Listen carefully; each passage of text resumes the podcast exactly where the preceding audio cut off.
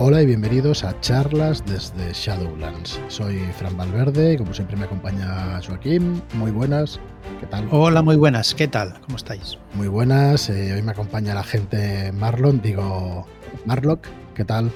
¿Qué pasa? ¿Cómo estamos? Muy buenas. Y hoy eh, hemos reunido a un grupo de expertos que nos vienen a hablar de Dungeons and Dragons. Bueno, es coña, estábamos reunidos para grabar otra cosa, otro tema que no tenía nada que ver y, y bueno, se van a quedar por aquí unos invitados de excepción, como son Manuel. ¿Qué tal, Manuel? ¿Cómo estás? Malotil. Bueno, encantadísimo de estar aquí, hombre. ¿Cómo pues igualmente, de tenerte. Rubén, ¿qué tal, Rubén? ¿Cómo estás? Un placer volver a vuestra casa, como siempre. Pues sí, que es tu casa también, ya, ya lo sabes. Y David, rolero viejo hace buen caldo, ¿qué tal? Muy buenas. Hola, muy buenas. Muchas gracias por invocarme de nuevo a vuestras tierras. Nada, encantadísimos de teneros por aquí. Y hoy íbamos, eh, bueno, vamos a grabar con, con, Manuel después, con Nolotil, pues una charla como la que hacemos normalmente. Pero antes, como nos habíamos reunido y hoy martes toca un programa sobre Dungeons, sobre Dungeons and Dragons, la guía del Dungeon Master, pues al final se han quedado con nosotros estos invitados y vamos a comentar alguna cosita sobre, sobre este estupendo juego que es Dungeons and Dragons. Antes de eso, deciros que este viernes 19 empieza la preventa de dos tomos nuevos de Esoterroristas, de la guía definitiva de Esoterror y de las crónicas de Squill Kill, agentes nuevos. Eh, toda la información la tenéis en shadowlands.es barra esoterroristas y como no quiero hacer perder mucho tiempo a nuestros invitados, deciros que tenéis un pack con los dos libros por 69.95 y tenéis los libros además por separado. Los libros son a tapa dura, son libros en formato letter y bueno, mirados todas las características en, la página, en shadulas.es barra esoterroristas. Los podéis coger por separado, podéis coger solamente uno y dentro de un par de meses coger el otro si os queréis hacer la colección. Si queréis aprovechar la oferta de preventa que baja 8 o 9 euros y además tener el transporte gratuito, pues podéis coger los, eh, los dos libros a la vez, así que a vuestro gusto. Y bueno, como digo, pues no quiero tampoco hacerles perder tiempo aquí con, el tema de, del spam y todo eso, aunque bueno, veo por aquí algo de la Ordo, o sea, creo que todos habéis jugado a esos terroristas, no sé si tú, no lo has jugado esos terroristas, aún no. Yo por desgracia todavía no he podido jugar, pero vamos, estoy deseando. ¿eh? Pues sí, tienes que probarlo. Bueno, vamos con el programa de hoy, que es... Eh, vamos a dejar para la semana que viene la entrada que teníamos, que era crear un multiverso. Entonces, ya que tenemos invitados, eh, años de experiencia con Dungeons and Dragons. Venga, ¿quién quiere empezar? Pregunta, creo que Rubén, ¿no? Es el que tiene más tiros pegados pues aquí. Estoy echando cuentas como el meme este del tío calculando, ¿no? A ver cuántos años estuve. Yo empecé en tercera, o sea que para los puristas de Advanced ya soy un neófito, pero pues le calculo, no sé, ocho años en tercera 3.5 y ahora este último año y pico en quinta ya, actualizado. O sea que nueve y medio, diez añitos o por ahí de experiencia de Dungeons. Sí, fácil, seguro. ¿Y atraído por qué? ¿Por la literatura épica y fantástica de toda la vida o atraído por los juegos de rol y todo eso? Pues eh, yo empecé, ya lo dije en el otro podcast creo, pero empecé con El Señor de los Anillos, pero duró poco esto y nos pasamos rápidamente a D&D a Day y sobre todo a Reinos Olvidados, que siempre me acuerdo de Marlock cuando mencionamos esto de, ya sabéis, los Drows y Driz y tal, la Costa de la Espada. y a Reinos Olvidados es a lo que le hemos metido más horas, a Dragonlance también. Yo me leí las novelas después de jugar. Y, hombre, son peores las novelas que jugar, eso está claro. Duras declaraciones de Robert. eh, Marlock, tú entonces eres el que tiene más experiencia igual en Dungeons. Hombre, yo ahora echando la cuenta a lo tonto casi cuando me ha asustado, eh, pues empecé con 13, tengo 43, pues van 30 añazos ahí frescos. Madre mía, 30 años. Me acaba de quedar loquísimo, tío. qué viejo soy. Yo, sin embargo, yo llevo la L todavía en Dungeon. Tú llevo años también pero con Dungeon muy poco. Yo me compré la caja de inicio porque mis amigos no querían ya dirigir nada y dije, venga, me voy a comprar la, caja de inicio y la empezamos. Que nunca la acabamos, por cierto. Aquí también tengo que, tengo que, decir. Y llevaré como mucho el mismo tiempo que llevo con, vosotros, vamos. No llevo más, ¿eh? un año, dos años. Claro, con quinta edición. Tú es que eres más de Rolemaster. Yo me a tope. Y después me salté ya a Tulu y demás, entonces dejé un poco la fantasía de lado, ya lo contaré después. Pues y, y ahora con eso.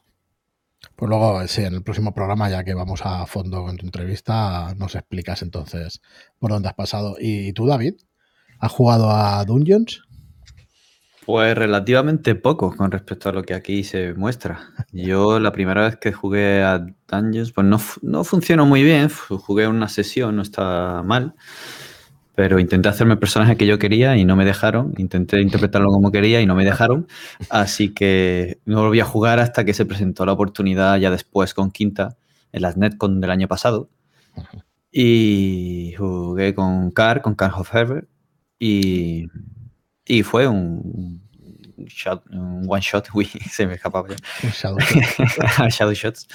Fue un one shot bastante simpático eh, de investigación en un, en un pecio helado y, la verdad que con respecto a lo que yo ya sabía, eh, vi bastante cambio en lo que era el sistema.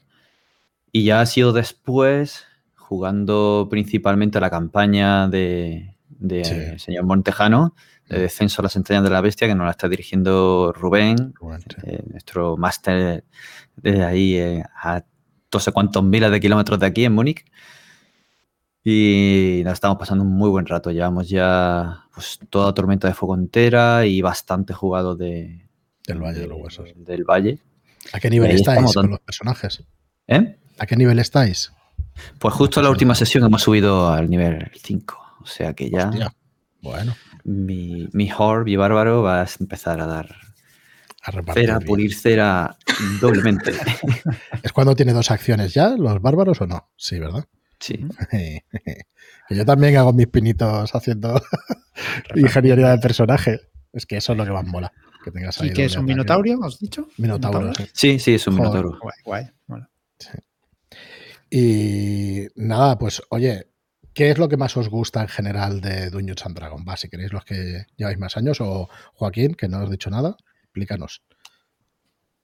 Bueno, en general un poquito todo, ¿no? No lo que quizá me, cuesta más son las, el combate, ¿no? El combate es lo que más quizá me, se me atraganta un poco, pero cuando, yo supongo que cuando la mesa no está acostumbrada a jugar y, ay, qué tiro, hay que, no, saben qué hacer. Eso te iba a preguntar, pero ¿más en online o más físico? En físico, me cuesta más, no sé. Hostia, pues mira ¿Cómo, os cuesta a vosotros? A mí el combate me gusta, me cuesta más online. Para Dungeons. Yo creo que el problema está en, los cuadritos. Como te pongas a contar cuadritos. Pero yo, bueno, precisamente yo ahí no veo problema, es que, es que lo convierto en un juego de mesa. Hmm. O sea, yo problema no hay. en un ajedrez. Ya, ya. orden, orden en la sala. Yo digo, el problema no es el, tipo de juego de combate, no, sino el que, como si todos no nos sabemos las reglas, se ralentiza muchísimo. Bueno, pero eso como... ¿Por qué? Bueno, claro, pero es lo que me molesta a mí que, es que te digo. El AP, el AP es importante. Es las cositas, pero bueno, las cosas de cada uno. Sí, sí, sí. Es lo único eh, que me, me cuesta. Y te cuesta igualmente en mesa, decías en mesa también me pasa, claro. Me pasa igual menos, pero bueno, también, también. ¿Y qué opináis el resto del, tema de los combates y todo eso? O bueno, no sé cuál era la pregunta original, ¿qué, más os gusta? ¿Qué es lo que más os gusta o qué es lo que menos? ¿Qué es lo que menos? Bueno, yo aún me estoy adaptando, digamos, al sistema, intentar cogerle el sabor. Sí que es verdad que noto un cambio con respecto a lo que yo había visto que era o leído eh, tercera, 3.5. Hmm. Eh, y bueno, el combate mm, sí que es verdad lo que dice Joaquín, sobre todo cuando en la mesa no fluye y cada uno, una vez que le toma, que le toca el turno, es cuando empieza a pensar qué es lo que va a hacer, ¿no? Ahí sí que te, que te puede, no sé, gastar mucho tiempo en hacer el combate. Pero aparte de eso, y sobre todo en lo que es el sistema o las reglas y demás, a mí no me, no me parece malo ni me estorba. En tanto en cuanto el combate mm, se haga un poco más, eh, digamos, visual, ¿no? Más narrado. Bien un resumen al final del combate o bien eh, con cada una de las acciones que o bien el director de juego o el jugador vaya narrando qué es lo que está ocurriendo un poquito. Eso me, me ayuda a estar ahí metido dentro y si eso va ayudado de fluidez, pues Hostia, pues yo creo que, que en, el, en, este sistema precisamente que requiere tantas tiradas, tío, mmm, llega un momento en el que la, por lo menos yo mm, alguna vez lo hemos intentado y es que se te agotan los recursos, o sea, ya no sabes después un juego en el que se centra tanto combate llega un momento es que te quedas sin herramientas, o sea, ya al final es que le un poco la espada, o sea, ya no sabes qué decir. Ya has hecho piruetas, has hecho todo lo que podías hacer en tu vida y, tres más. Y luego ya es que solamente te queda, pues mira, le ataco con la espada, o sea, ¿qué, qué voy a hacer ya. Entonces, una, a mí lo que me fastidia de, del juego es eh, que no han corregido el problema que sigue teniendo arrastrando desde el principio de los tiempos. Y es que el juego se rompe cuando llegas a, a, nivel 10 en adelante, eso se vuelve infumable. O sea, es una escala de, de vamos, que no sé, yo no le veo... Eso y las resurrecciones, ¿no? Pero es que eso entra dentro de las resurrecciones. Sí, el sí. llegar a nivel 10 y implica claro. abrir las puertas del infierno, ¿sabes? O sea, ya empiezas a hacer cosas raras y. Bueno, raras. Pero lo que mola no es el camino, Marlock. Y lo otro, pues mira, ya cuando llegas a su. Pero hasta ahí, es que hasta ahí ya no. Sí, sí, por eso te digo. Yo para... Es muy disfrutable a nivel 5 o 6, es, es muy disfrutable. Cuando hagamos el, el podcast de la creación de multiplanos, entonces entenderás por qué a diferentes niveles pues eh, es necesario. Igual no has hecho aventuras eh, especiales para tus niveles. ¿Puede ser?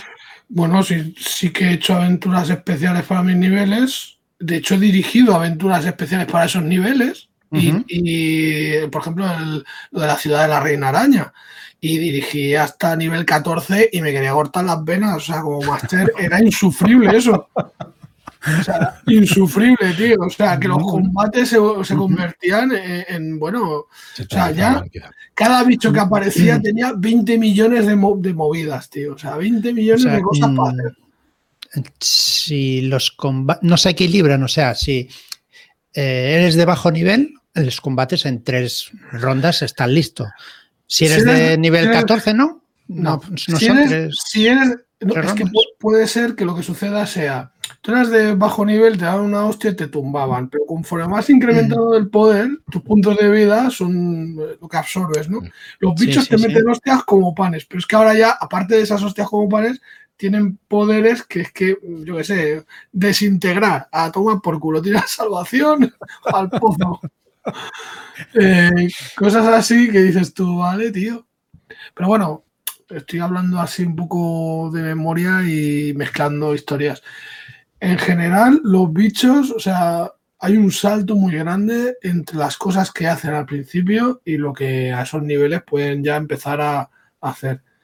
Y un enemigo, o sea, bueno, luego hay bichos que son muy, muy chungos, tío. Que, que... ¿Y tú, Rubén, qué dirías?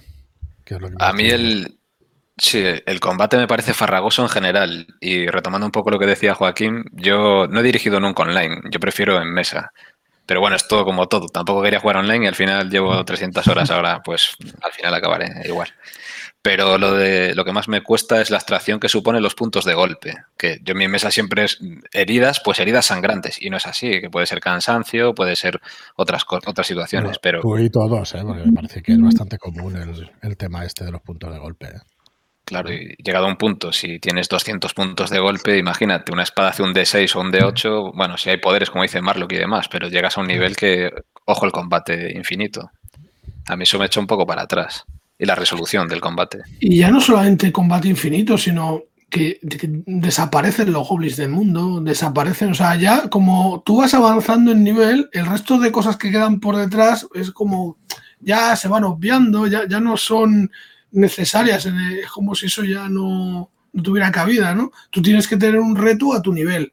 Es un juego que se va, que, que se va adaptando a tu nivel, ¿no? Uh -huh. El valor de desafío. Porque si no se rompe la balanza y entonces O te pasas tú o se pasan los bichos. Sí, se acaba la diversión. Si eso pasa en los Dungeon Crawler, pasa. Y no te, no te encuentran los bichos de la primera misión en la última ni de lejos, vamos. Ah.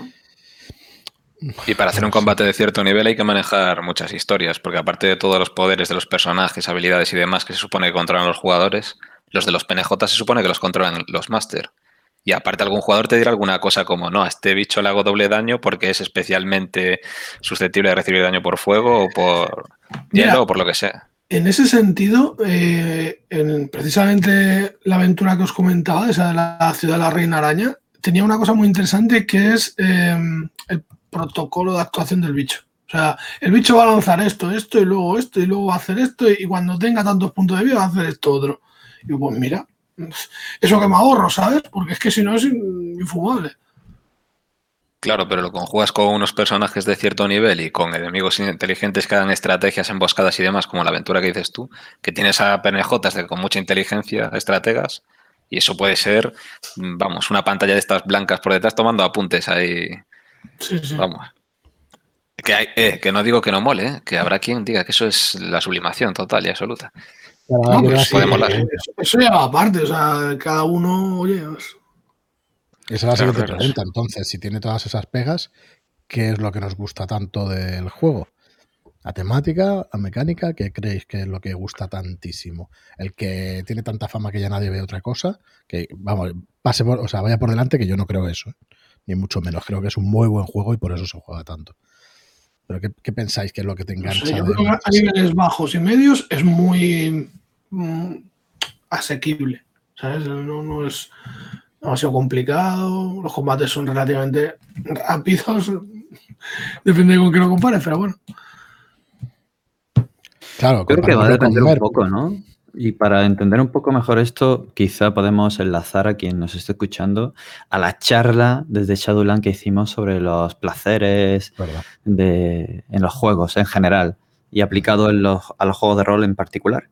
Mm. Habrá quien sea eh, un power gamer también, ¿no? El tipo de jugador que le guste vencer, que le guste jugar y que le gusta la escalada de poder, subir de nivel, cada vez ser más poderoso.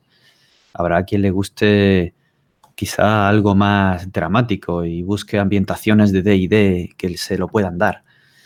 No sé, yo creo que esta versión de D&D sí que te da cierta libertad a la hora de interpretar y buscar menos tiradas, sobre todo hasta que empieza el combate. ya una vez que empieza tu combate, si lo llevas a rajatabla, sí que va a ser una sucesión, sobre todo en, el, digamos, el boss, ¿no? Cuando llegas al boss, el, el que de verdad te puede matar, ¿no? Pero eso, cada uno le va a encontrar su gusto. Así que es un juego que para los más tácticos y que busquen utilizar el mapa y que busquen eh, hacer ingeniería de fichas, van a tener ese sabor. De hecho, lo viene teniendo desde que se creó. Y para quienes busquen algunas otras alternativas en la guía del Dungeon Master, como bien estáis mostrando, Mm. te permite poder adaptar para la experiencia de cada uno. La, la cuestión ya es encontrar el equilibrio dentro de la mesa o, o una mesa que reme en la misma dirección. Claro, pero entrando ahí ya entramos en los debates de siempre. Que eso hay que comunicarlo antes de que empiece la partida. No te apuntes a una partida donde tú creas que si a ti te gusta matar 20.000 orcos o 20.000 goblins y ahora después la partida es mucho más de investigación que de matar orcos y goblins. O lo hablas antes, mira, a mí me gustaría que la partida fuera tal. Yo me quiero hartarme de matar y llevarme cuatro colmillos de dragón en un colgante para mi casa. O por lo contrario, me gusta más de investigación o lo que sea. El problema también está cuando el grupo es mixto, que también habría que hablarlo y decir que haya un poquito de todo. A mí, volviendo a la pregunta de antes, de lo que más me gusta o lo que menos me gusta, yo eh, lo que no me gusta es los pocos huecos que tienen los personajes que tienen magia. Me parece muy pocos huecos porque en cuanto te encuentres con dos o tres combates seguidos sin descanso, mm, nada más que te dedicas a hacer truco. Y truco, truco, truco. uno- el que tiene tres trucos, uno es mm, mano de mago y el otro es mm, Luz. crear Mano llamas, mano de santo, pues te pega haciendo el mismo mm, dos horas o tres. A menos que te lo combines con un pícaro y entonces haces esa picadura de ácido y te- con furtivo y empiezas a hacer el gamba por ahí. Pero ojo que los trucos son potentes. ¿eh? Y eso en la quinta versión. Ahora eres una ametralladora de trucos y eres un mago. Y en D&D 3.5 se acababan los conjuros y eras peor que un goblin. Ibas con una daga y tenías el ataque un D4 menos 2 porque no tenías fuerza y daban un bastonazo y te partían. Y en el Advanced Dungeons and Dragons no existían los trucos. O sea, eran conjuros de nivel 1. O sea que. Uso, eh, vosotros que habéis jugado tantísimas sesiones, a ver, un uso creativo de los, de los trucos que decimos. Eh, supongo que no le importará, bueno, en una partida que hacíamos de, de, prueba y eso, y estuvimos jugando con Mitchell, que vamos, que todos coincidiremos con que sabe un huevo, pues se nos planta un oso, tío, en la entrada de la cueva, y el tío usa un truco de, ahora no me acuerdo cómo se llama ese truco, que hace hacer ruidos eh, pues en otras partes, ¿no? O sea, puedes emitir ruido, ruidos a ciertos... A ciertos no me acuerdo cómo se llama exactamente en esta... Ilusión menor puede ser. Uno de estos. Entonces, claro, hostia, hizo el ruido de una osa hembra detrás del oso a no sé cuántos metros. Hostia. Claro, eso ya te la sabes todas. Claro, o sea, imagínate si es potente, que el oso te pegaba un zarpazo y te arrancaba la cabeza. ¿Sabes? Mm. Que, era, que éramos nivel 1, ¿eh? O sea, con un oso, coño, ahí corres peligro de muerte. A mí aquello me dejó claro que los trucos, hostia, eh, usados creativamente, chungo. Es lo que hablamos con él cuando ah, estuvo explicándonos la magia en, en D&D.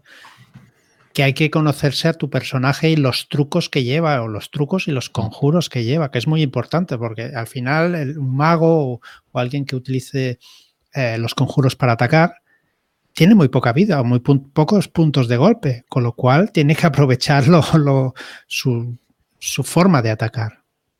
Con lo cual, a la que reciba un golpe o dos golpes, sabe que está en el suelo. Ilusión menor es el truco, Frank. Ilusión menor, ¿verdad? Creo que, bueno, hizo, no hizo algo así, hizo exactamente eso. Y claro, hostia, el, oso se fue para atrás y ahí fue donde le dimos pal pelo en tres o cuatro turnos, pues lo pudimos matar, ¿no? Pero que el, si el oso se llega a enfrentar hostia, pues la partida hubiera sido muy distinta. Estaba, estaba muy equilibrada y no hubiera sido un TPK ni nada, pero es verdad que cambiaba, pero terriblemente la, situación. Por eso lo de los trucos. Yo me imagino a mi máster, no puedes hacer el ruido porque como nunca has escuchado una osa en celo, pues no sabes cómo suena. Pues muy mal, a mí eso me parece mal, coño. Eso tienes que permitirlo hacer porque ha sido creativo, sea porque ha jugado muchísimas partidas o porque tienes esa imaginación. Está, está buena, la verdad es que. claro, hombre, claro, claro que sí. A mí me gustó muchísimo aquello. Oye, ¿qué diferencias? No, digo que si te dice que no lo puede hacer porque no lo sabe, pues el sonido de un enjambre de, una, abeja. ya sabe que hay miel y se da. Hmm. Claro, algo así. Pero yo me quedé con eso y digo, la próxima vez que vea aparecer un oso, para allá que voy a soltar eso. Hombre, y tanto tiempo con el druida tiene que convalidar por el sonido de oso, ¿no? El druida contando sus batallitas en la hoguera con los descansos cortos. Ya y llegó una hembra osa y me dijo. bueno, que yo no sé si hemos respondido a la pregunta, que tampoco, vamos, una pregunta que lanzaba yo por, por charlar de eso y eso. Entonces, ¿qué es lo que nos engancha tanto? También tiene un punto de exploración, ¿no? De descubrir el mundo, de, vivir en una fantasía completamente diferente a esto, ¿no? ¿La vivís igual que Tulu o igual que algo que haya que, haya, joder, eh, contemporáneo? ¿Lo vivís exactamente igual? ¿Los trasladáis allí? ¿Os veis vestidos? Yo sí. Viviendo? Pregunto, pregunto. Yo sí, que, que, mola mucho eso. el, imaginarte allí mola mucho. Yo creo que una de las cosas que gusta es eso. Y poder hacer cosas que tú en la vida normal no podrías hacer, lógicamente. En modo campaña mola mucho porque sí que es verdad que vas conociendo PNJ, vas, creando ese mundo, ¿no? Que, que pueden ser una campaña o a fuerza de ir jugando se van estableciendo localizaciones y lazos con PNJs y oye, pues la verdad es que, bueno, pero eso supongo que se extiende a cualquier otro juego, ¿no? Eh, sin embargo, no sé, creo que es muy... Y desde el desconocimiento, yo creo que cuando te cansas de estar en un plano, ¿no? Como se llame, que plano se llama, ¿no? Pues coges el máster y te cambia a otro donde las características son totalmente distintas, como en tormenta de fuego. Pues, por ejemplo, la madera no existe, hay otros materiales, unos tipos de hechizos que no se pueden hacer porque los dioses trataban. En fin, que yo creo que da mucha variedad y da mucha jugabilidad que es lo que se echa en falta muchas veces en algunos juegos. Sí, no te lo vas a acabar en un día. Te lo, tienes horas y horas y horas de juego. Hay personajes. Supongo que tienes, bueno, supongo no, tienes para muchos, muchos, muchos días. Mm, ¿Qué más queréis explicarnos de, de Dungeon? Porque tú, no lo tienes, sí que has jugado a Rolemaster, ¿no? Yo soy de Mer. Y ya después me pasé un poquito a Tulu. Porque el que nos dirigía a Mer, pues dejamos de jugar. Como eran meses, tú sabes, los horarios de mano cuadraban. Sí. Y dejamos de jugar. Y ya después me enganché con Tulu y me gustó muchísimo. Eh, jugué alguna partida online, fue mi primera partida online sin vosotros. Uh -huh. Y que fue esta del Germania. Sí. Con, con el polémico paste, compañero. Con, y un máster magnífico. Daniel, ¿cómo era? Daniel, no me acuerdo ahora del nombre. Que me encantó la partida, yo siempre lo digo. Y ya después de ahí, pues conocí a vosotros y ya partidas, partidas, partidas, partidas a tope. Y haciendo en Nayara con Guamache. Bueno, eso ya ha sido el colofón. Bueno, ahora después lo tratamos. Sí, sí. ¿Y, ¿Y, por qué seguimos jugando a Dungeons? Rubén, si a ti te gusta, si es el juego, digamos, que más te gusta y eso, ¿por qué crees que sigues jugando? Mm, hoy por hoy yo creo que no es el que más me gusta, ¿eh? tampoco tengo ahí un favorito, pero en su día sí que era el que más me gustaba. Y yo creo que como nos enganchó el máster en su día fue con campaña, que es lo que decía Marlock. Nosotros salimos de jugar unos one-shots del Señor de los Anillos, Mer, y nos pasó una campaña de D&D. Claro, una campaña no puede competir un one shot con una campaña. La campaña te metes mucho más porque ves la evolución, conoces el mundo y te da un poco lo que decía antes Nolotil. Si estás en Reinos Olvidados y juegas en las Islas Moonshares, puedes jugar un rollo de piratas. Y si juegas en unos castillos en Puerta de Baldur o en una ciudad grandísima, juegas a una aventura urbana. Entonces te da ese cambio de sabor. Y en una campaña lo vas tocando todo, ¿no? Porque el mundo es infinito, el escenario de campaña es grandísimo pero tocas muchos palos. Puedes jugar en Kalishan y ser un sultán, estar allí en las arenas del desierto y tener tu cofradía de ladrones, o puedes jugar en el Valle Helado y ser un drow de estos apátrida y despreciable, como dice Marlo con Modric, que eres un tío caótico bueno en vez de ser un cabrón. Entonces te da mucha... O sea, habláis del, del, personaje más espectacular de todos los tiempos de Dungeon, ¿no? Bueno. espectacular, espectacular es poco, hombre. Al que te cruzaba luego jugando Baldur's Gate Sí. Y lo matabas para quedarte con la espada. Yo también lo maté. Hostia, es verdad. Joder, a pobre pantera. Buen Guibar, ¿no? Buen Guibar o algo así era la pantera. Sí, Yo creo que a Baldur Gate también le, le debemos muchas horas, ¿eh? Joder. Yo es de los pocos juegos que me he pasado, el 1 y el 2. No bueno, y bueno, no os ha hablado nunca de World of Warcraft. Hmm. Pero eso ya te quita la vida. Sí, pero es que eso debe, se sale, se sale de Warcraft. Nosotros teníamos un colega que lo perdimos durante un par de años, tío. Se, se fundió con, con, la red, se metió en ese mundo y. Pero bueno, el mundo del de, de rol, bueno, el rol, de estos juegos online, ¿no? De MMRO o RPG o.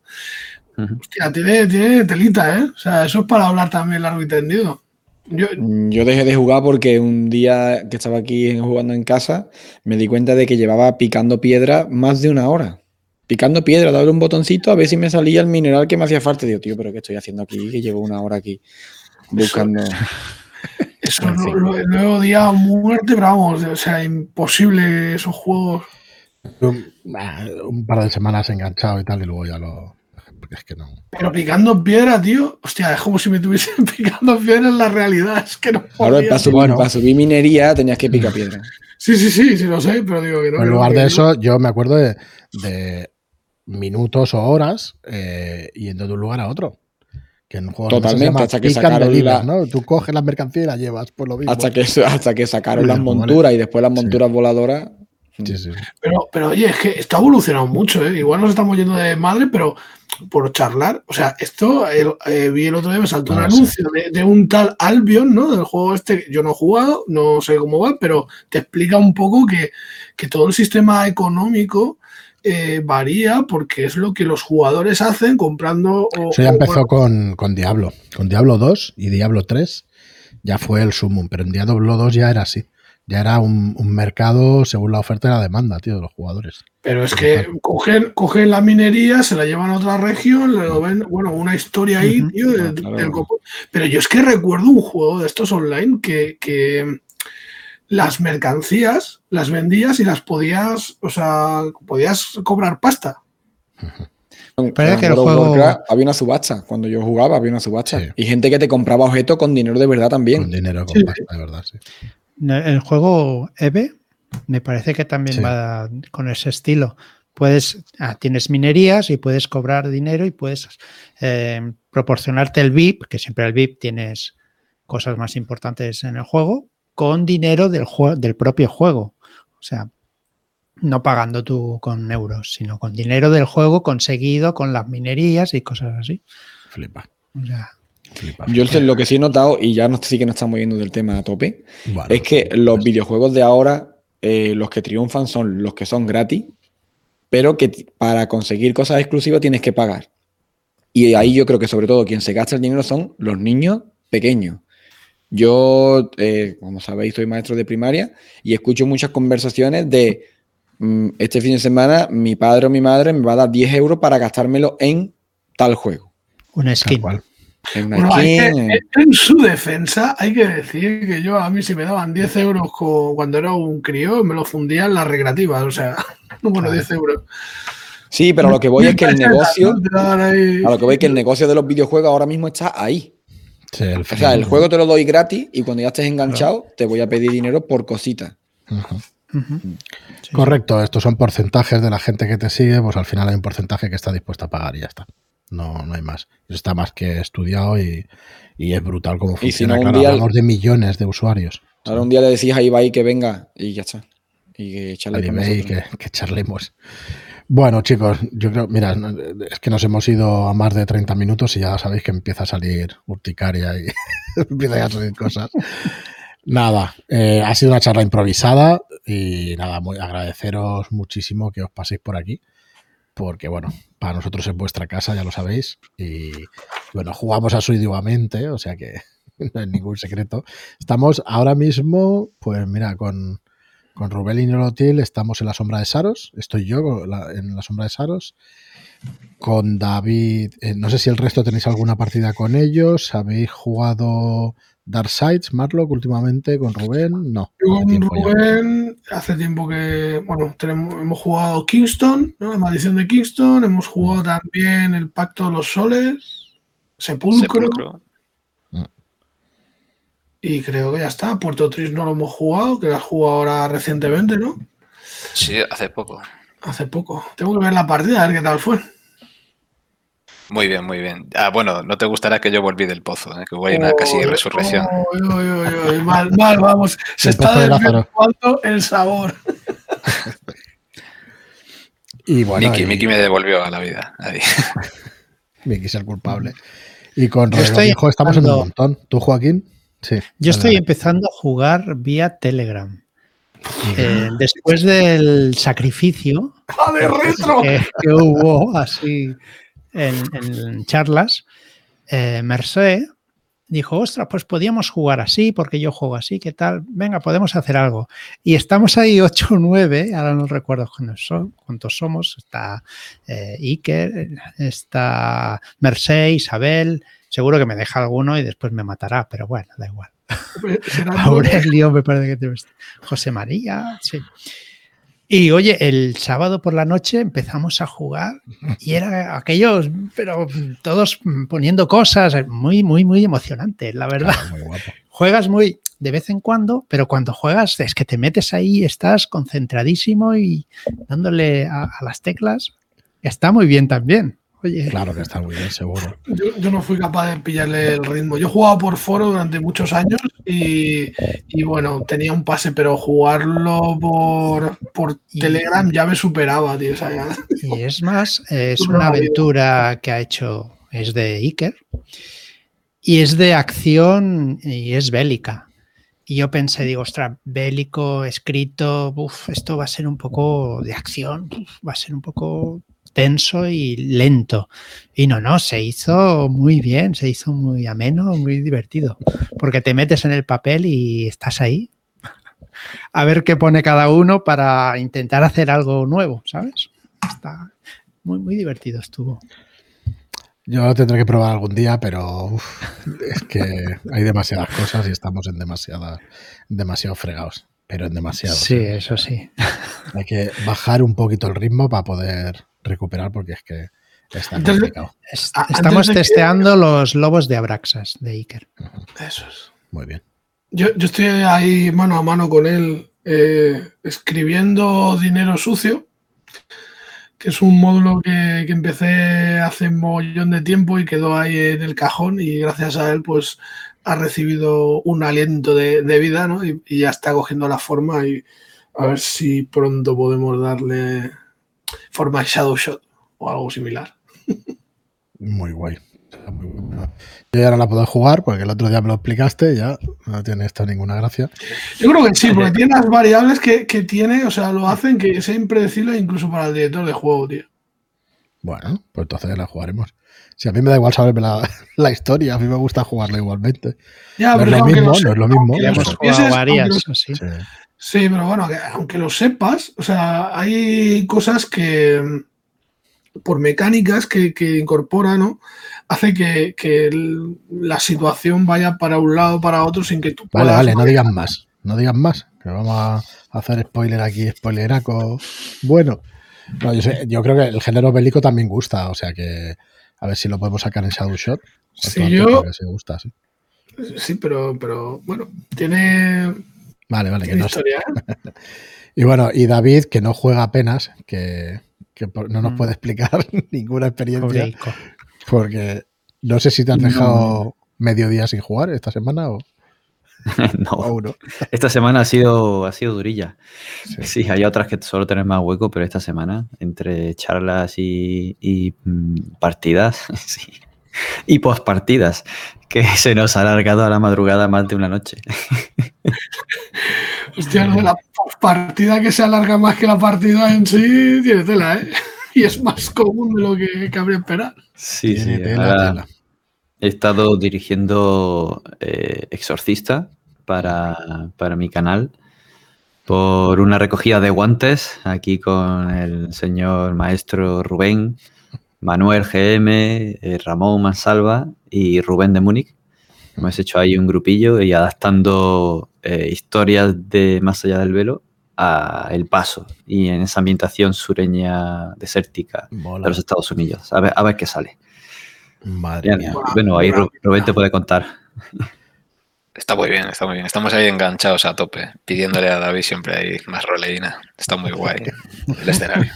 Hostia, tío, es que David es un puto crack, ¿eh? El otro día nos dirigió Dishonored, tío, y hostia, es que qué arte tiene, qué jodido. Que va, hombre. A mí todavía no me ha puede. dirigido nada. Yo. Aquí estamos, venga a tirar la caña. Yo solo lo digo. Todo se andará, todo se andará. A ver, que nos pongan en los comentarios la gente, ahora David que se lo piden mucho, no, Rubén, ¿quién quiere que dirija a Rubén, tío? Que nos pongan ahí en los comentarios, venga, va, que salga ya de ese armario, ya. tío, que no hay Voy a manera, ¿eh? que no hay ¿Quién manera que y nos a qué? algo. Eso, ¿quién y a qué? Venga, Joaquín, dale, ¿Quién? estás así con el dedo. Ah, habéis dicho Rubén, yo, yo mismo. Ah, yo que quiero te- que dirija él mismo. Sí. Bueno, chicos, pues nada, lo vamos a dejar aquí. Muchísimas gracias, como os decía, por, por pasaros, que siempre es un rato chulo. Estamos un poco más serios que normalmente, pero no, no mucho más que cuando. Oye, antes, eh, eh, nos estamos dejando un detalle. corto, importante. Que no cortes, hombre, que no cortes, que esto no se puede cortar hasta que no se, no se corta. O sea, Di. no nos dejamos la pregunta que dejó Manuel el otro día cuando estuvo con nosotros.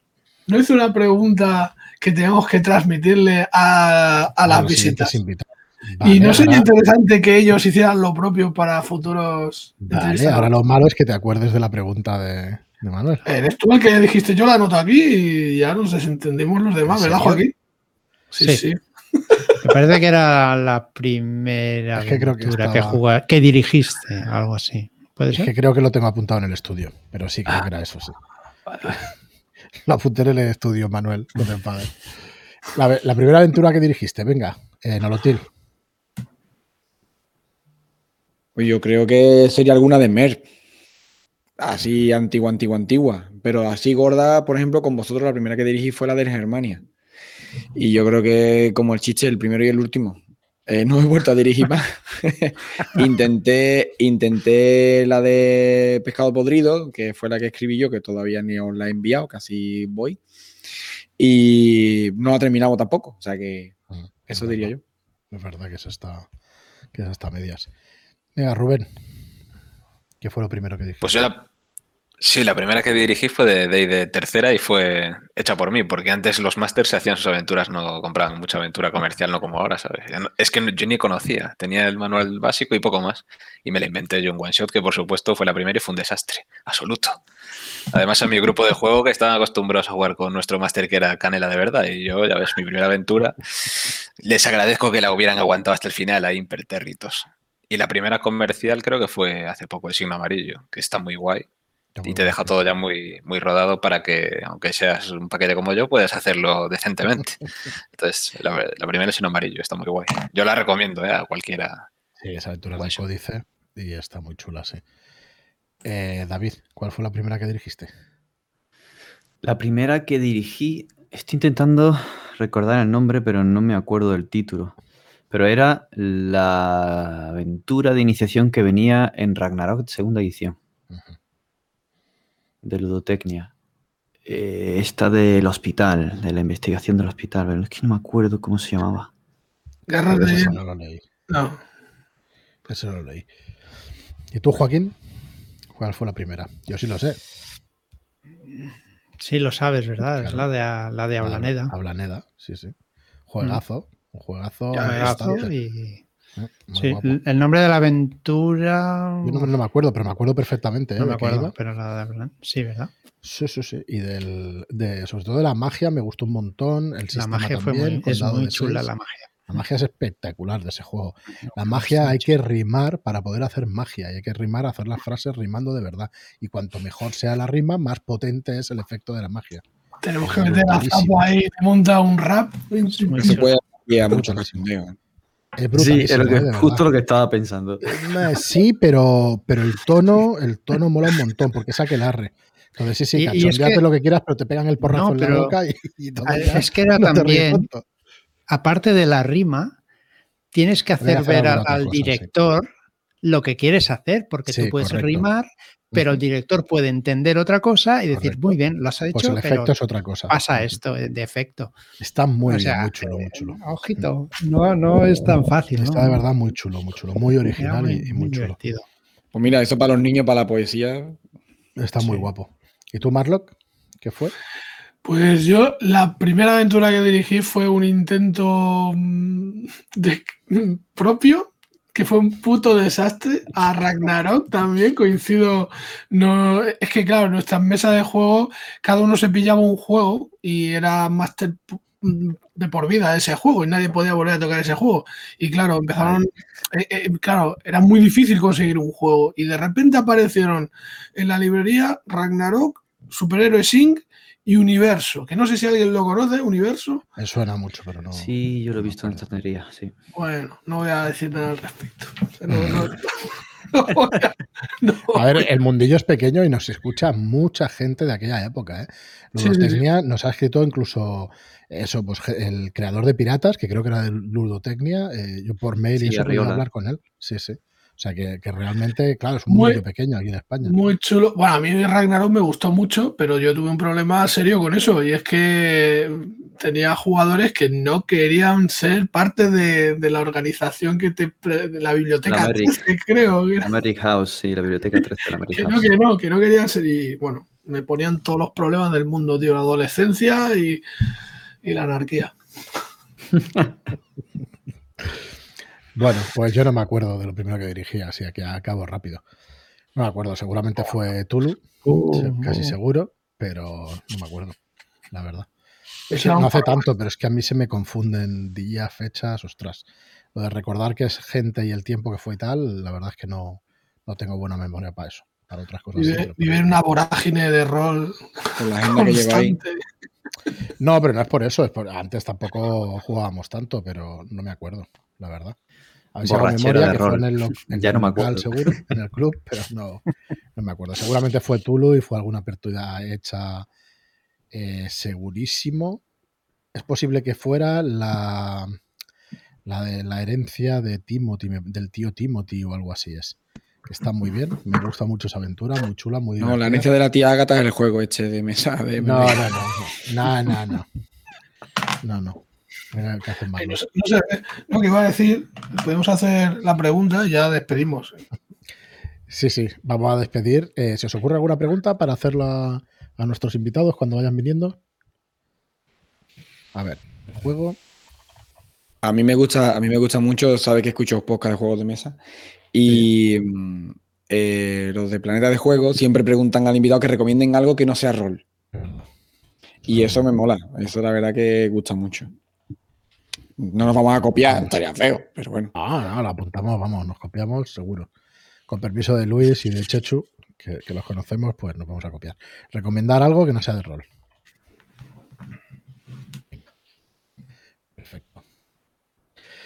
Bueno, pues como os decía, que ha sido un, placer teneros por aquí, que muchísimas gracias, que siempre pasamos un, buen rato charlando y que bueno, que no será la última seguro, que además el ritmo de grabación, pues seguro que, que coincidimos más días. Gracias Rubén, gracias David, gracias Manuel y nada, esperamos que estéis por aquí otros días. Así que nada, muchísimas gracias por escucharnos al resto, por estar ahí y por vuestras eh, por todos vuestros comentarios de 5 estrellas en iTunes y por vuestros me gusta y comentarios en iVoox. A ver cuántos de vosotros imitáis a Marlock en la despedida. Hasta luego. Muchas gracias y hasta la próxima. Adiós. Muchas gracias. Muchas gracias. Adiós. Adiós.